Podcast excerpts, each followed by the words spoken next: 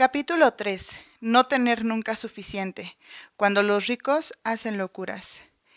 John Bogle, el fundador de Vanguard Group, que falleció en 2019, una vez contó una historia sobre el dinero que subraya algo en lo que no pensamos suficientemente. En una fiesta que daba un, multimillonario en Shelter Island, Vonnegut informa a su amigo Joseph Heller de que su anfitrión un gestor de fondos de inversión libre ha ganado más dinero en un solo día de lo que Heller había obtenido en total gracias a su novela Catch 22, que había tenido una popularidad espectacular. Heller responde, sí, pero yo tengo algo que él nunca tendrá. Yo tengo suficiente suficiente. Quedé asombrado por la simple elocuencia de aquella palabra, asombrado por dos razones. Primero, porque me han dado muchas cosas en la vida, y segundo, porque Joseph Heller no habría podido ser más preciso. Para cierta parte de nuestra sociedad, que incluye a muchas de las personas más ricas y poderosas que hay entre nosotros, parece que hoy en día no existe límite alguno a lo que significa suficiente. Estas palabras son muy inteligentes y muy poderosas. Déjame que te presente dos ejemplos de los peligros de no ver que ya tienes suficiente y los que estos nos pueden enseñar. Rajat Gupta nació en Calcuta y quedó huérfano de adolescente. A veces se suele hablar de los pocos privilegios que empieza que empiezan la vida en la tercera base, pues Gupta ni siquiera veía el estadio de béisbol. Lo que acabó logrando partiendo de esos comienzos fue sencillamente magnífico. Con 46 años era director ejecutivo de McKinsey, la consultoría más prestigiosa del mundo. Se jubiló en 2007 para ejercer cargos en las Naciones Unidas y en el Foro Económico Mundial. Colaboró con Bill Gates en obras de filantropía. Desde los suburbios de Calcuta, Gupta se había convertido de forma casi literal en el empresario vivo de más éxito a la sazón. Su éxito vino acompañado de una riqueza enorme. En 2008, Gupta tenía supuestamente un patrimonio de 100 millones de dólares. Para la mayoría de la gente, esa es una cantidad de dinero inimaginable. Una rentabilidad anual de un 5% sobre esa suma genera casi 600 dólares por hora las 24 horas del día. Gupta podría haber hecho lo que quisiera en la vida. Y lo que quería, según dicen, no era ser un mero centimillonario. Rajat Gupta quería ser multimillonario y lo quería desesperadamente. Gupta formaba parte del consejo de administración de Goldman Sachs, con lo cual estaba rodeado de algunos de los inversores más ricos del mundo. Un inversor, refiriéndose a los ingresos de los magnates del capital privado, describía a Gupta así. Creo que quiere estar en ese círculo. Ese es un círculo de multimillonarios, ¿verdad? Goldman Sachs es como el círculo de los cientos de millones, ¿no? Exacto. Así que Gupta encontró un trabajo extra lucrativo. En 2008, cuando Goldman Sachs experimentó la cólera de la crisis financiera, Warren Buffett planeó invertir 5 millones de dólares en el banco para ayudarlo a sobrevivir. Por ser miembro del Consejo de Administración, Gupta se enteró de esta transacción antes que la opinión pública. Era una información valiosa. La supervivencia de Goldman Sachs estaba en cuestión y el apoyo de Buffett sin duda haría subir sus acciones. Dieciséis segundos después de enterarse de la inminente transacción, Gupta, que estaba siguiendo por teléfono la reunión del Consejo de Administración, colgó el aparato y llamó a un gestor de fondos de inversión llamado Raj Rajaratam. La llamada no fue grabada, pero Rajaratam compró inmediatamente 175 mil acciones de Goldman, Sachs, así que ya puedes imaginar de lo que hablaron. El acuerdo Buffett-Goldman se dio a conocer horas después. Las acciones de Goldman se dispararon. Rajaratam ganó en poco tiempo un millón de dólares. Ese fue solo un ejemplo de una presunta tendencia. La Comisión de Bolsa y Valores de Estados Unidos, SEC por sus siglas en inglés, sostiene que la información filtrada por Gupta reportó 17 millones de dólares de beneficios. Fue dinero fácil y para los fiscales fue un caso todavía más fácil. Gupta y Rajaratam terminaron en prisión por tráfico de información privilegiada y su carrera y su reputación quedaron arruinadas permanentemente. Hablemos ahora de Bernie Madoff. Su delito es bien conocido. Madoff es el autor más célebre de una estafa de Ponzi, estafa piramidal. Desde el mismo Carlos Ponzi, Madoff estafó a inversores durante dos décadas hasta que salió a la luz su delito, irónicamente solo semanas después del intento de Gupta. Lo que se suele omitir es que Madoff, al igual que Gupta, era algo más que un estafador. Antes del esquema de Ponzi que lo hizo famoso, Madoff era un empresario con toda legitimidad y con éxito espectacular. Madoff era un creador de mercado, alguien que pone en contacto a compradores y a vendedores de acciones, y se le daba muy bien. Así es como describía el Wall Street Journal las capacidades de la empresa de Madoff en 1992 ha creado una compañía de inversión muy rentable, Bernard Madoff Investment Securities, que extrae un volumen enorme de compraventa de acciones de la Bolsa de Nueva York. El volumen medio diario de operaciones, 740 millones de dólares, ejecutado electrónicamente por la empresa de Madoff en el parque, equivale al 9% de la bolsa neoyorquina. La empresa de Madoff puede ejecutar operaciones con tanta rapidez y a un precio tan barato que de hecho paga a otras empresas de corretaje un peñique por acción para que ejecuten los pedidos de sus clientes, con lo cual saca provecho del diferencial entre los precios de oferta y demanda a los que cotizan la mayoría de las acciones. Estas no son las palabras de un periodista que describe de forma imprecisa un fraude que aún está por destapar. Los negocios de creación del mercado de Madoff eran legales. Un ex empleado dijo que la sección de creación de mercado de la empresa de Madoff cosechaba entre 25 y 50 millones de dólares al año. Los negocios legítimos y no fraudulentos de Bernie Madoff fueron, se mire como se mire, un éxito enorme. Lo hicieron enormemente y legítimamente rico. Y aún así, ahí está el fraude. La pregunta que deberíamos hacerles a Gupta y a Madoff es por qué alguien con un patrimonio de cientos de millones de dólares puede llegar a desear tan desesperadamente tener más dinero hasta el extremo de arriesgarlo todo en pos de conseguir aún más. Los delitos cometidos por alguien que está al límite de la supervivencia son una cosa.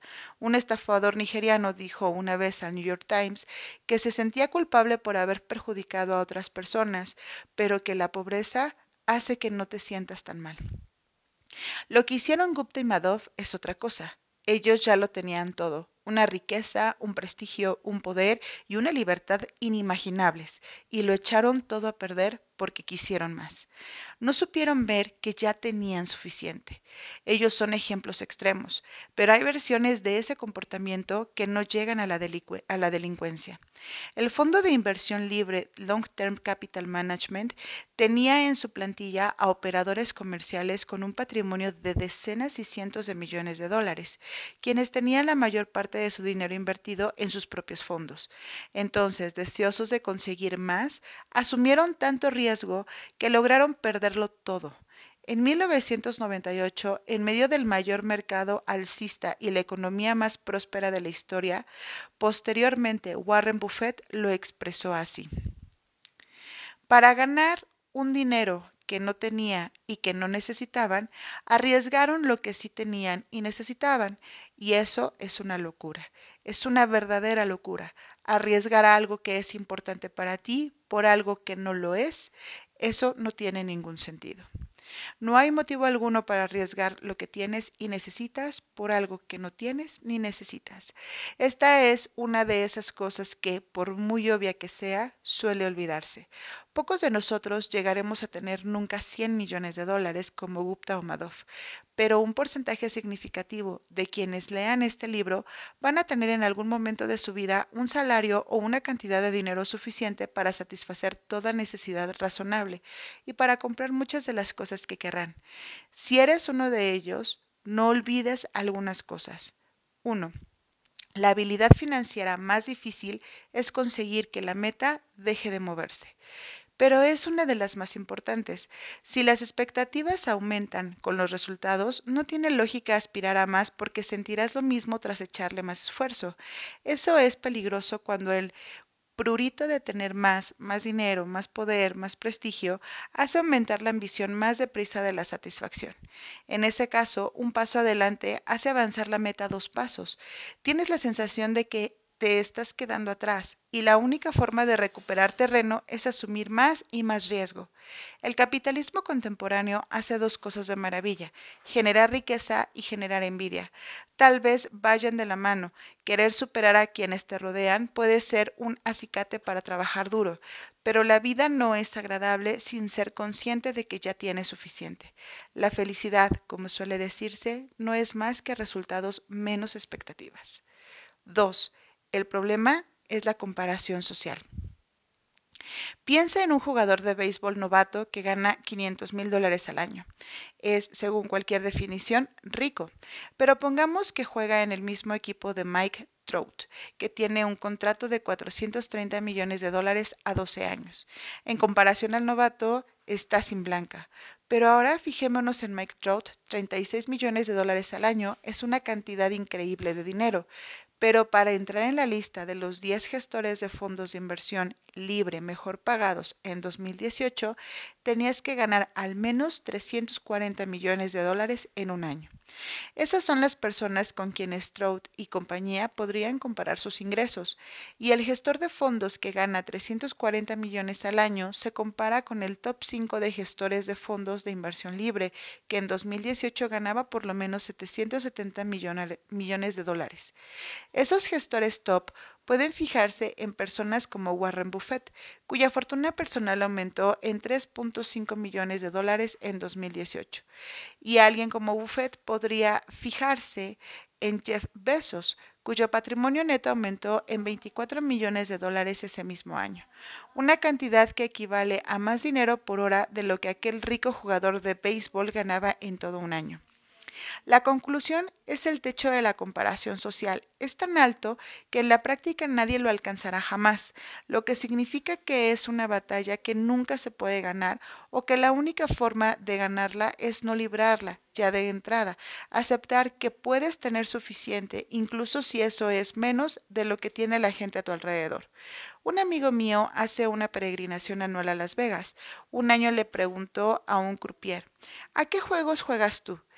¿Y en qué casinos apuestas? El croupier con fría seriedad le respondió, la única forma de ganar en Las Vegas es salir, es salir nada más entrar.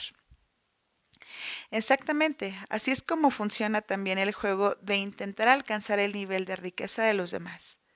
3. Suficiente no significa demasiado poco. La idea de tener suficiente puede parecer conservadora, ya que deja sobre la mesa oportunidades y potencial. Pues no creo que eso sea cierto. Suficiente significa darse cuenta de que lo contrario, un deseo insaciable de tener más, te llevará hasta un punto en el que te vas a arrepentir. La única forma de saber cuánto puedes comer es comer hasta que te sientas mal. Poca gente lo intenta porque vomitar duele más de lo apetecible que puede hacer cualquier comida. Por alguna razón, la misma lógica no se traduce a los negocios y las inversiones, y son muchos los que no dejan de aspirar a más hasta que quiebran y se ven forzados a hacerlo. Esto puede ser algo tan inocente como acabar agotado en el trabajo o hacer una inversión arriesgada que no puedes mantener. En el otro extremo están los Rajat Gupta y los Bernice Madoff del mundo, que recurren a la delincuencia porque quieren todos los dólares posibles sin importarles las consecuencias. 4. Hay muchas cosas por las que nunca merece la pena arriesgarse, independientemente de las ganancias potenciales. Tras salir de la cárcel, Rajat Gupta dijo al New York Times que había aprendido la lección. No sientas demasiado apego por nada, ni tu, ni tu, reputación, ni tus logros, ni nada por el estilo. Ahora me doy cuenta, ¿qué importancia tiene? Vale, eso destruyó injustamente mi reputación, pero solo supone un problema si estoy muy apegado a mi reputación. Esta parece la peor moraleja posible de su experiencia, y me imagino que es la reconfortante autojustificación de un hombre que quiere recuperar desesperadamente su reputación, pero que no sabe cómo volverá. La reputación no tiene precio, la libertad y la independencia no tienen precio, la familia y los amigos no tienen precio. que te quieran las personas que quieres que te quieran no tiene precio. La felicidad no tiene precio. Y lo mejor que puedes hacer para conservar esas cosas es saber cuándo hay que dejar de asumir riesgos que podrían perjudicarlas. Saber cuándo tienes suficiente. La buena noticia es que la herramienta más poderosa para construir ese suficiente es extraordinariamente sencilla y no requiere asumir riesgos que podrían perjudicar cualquiera de esas cosas.